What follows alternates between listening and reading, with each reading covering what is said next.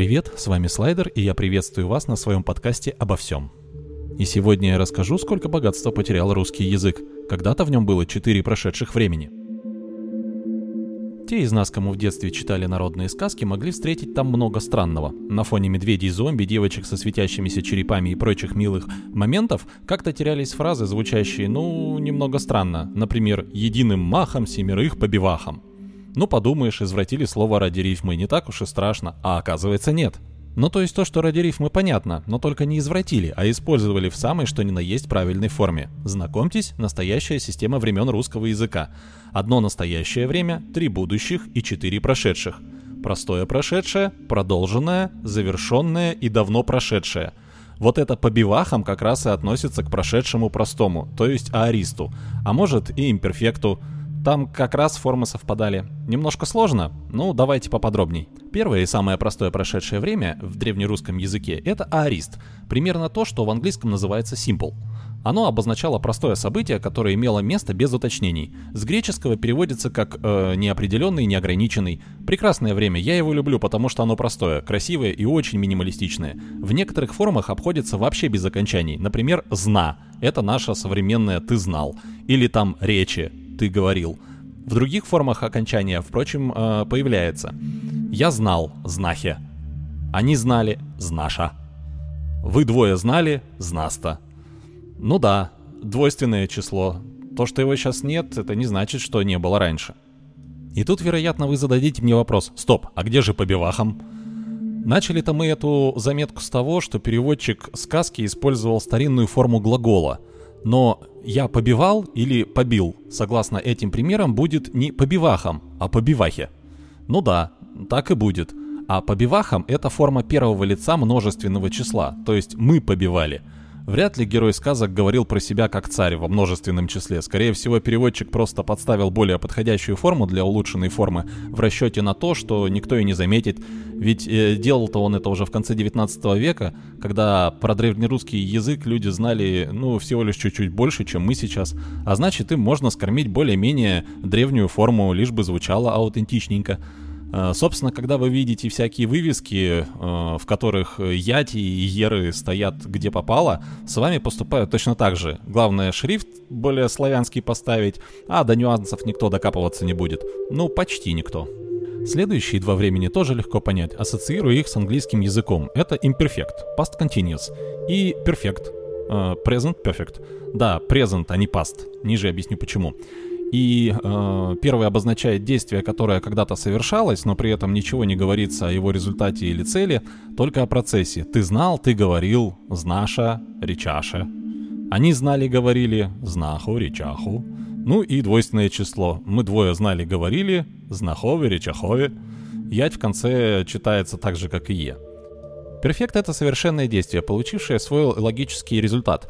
В наше время оно выражается совершенным видом, а тогда было отдельной формой прошедшего времени. Поэтому теперь, когда мы хотим подчеркнуть результативность действия, то уже не меняем время, а тупо используем другие слова. Вместо «знал» — «узнал», а вместо «говорил» — «сказал». Итак, что же у нас получается? То есть э, «ты узнал» — «сказал» будет «если знал», «если рек». Они узнали, сказали, суть знали, суть рекли. Мы двое знали, говорили, Есви знала, Есви рекла. И вот здесь происходит главная магия. Да-да, вы это заметили? Нет, не заметили. А здесь появляется вспомогательный глагол «есть». И этот глагол, как ему и положено в этой форме, сочетается с причастием. Ну, это таким словом, которое отвечает на вопрос «какой», «что делающий» и так далее. То есть вот эти формы «знал», «рек», ну ладно, «говорил», и им подобные, оканчивающиеся на э, богомерзкие аху и еша, а нормальное «л» это вообще не глагол. Все, что осталось нам от богатства временных форм древнерусского глагола, это вот это вот причастие, обломок древнего перфекта. И само по себе оно вообще отвечало не на вопрос «что делал», а на вопрос «какой». Вы никогда не задумывались, почему глаголы во всех временах меняются по лицам и числам, а в прошедшем времени по родам? Следуйте за руками. Настоящее время.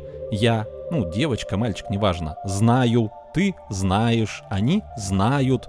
В будущем я буду знать, ты будешь знать, они будут знать. Но в прошедшем времени я знал, она знала. А вот тут внезапно э, важно, какого я пола. Ты знал, знала. Он, она знал, знала. Но зато становится совсем не важно, к какому лицу относится действие. Я, ты, он, она, они, неважно. Почему так? Да потому что это не глагол, это причастие.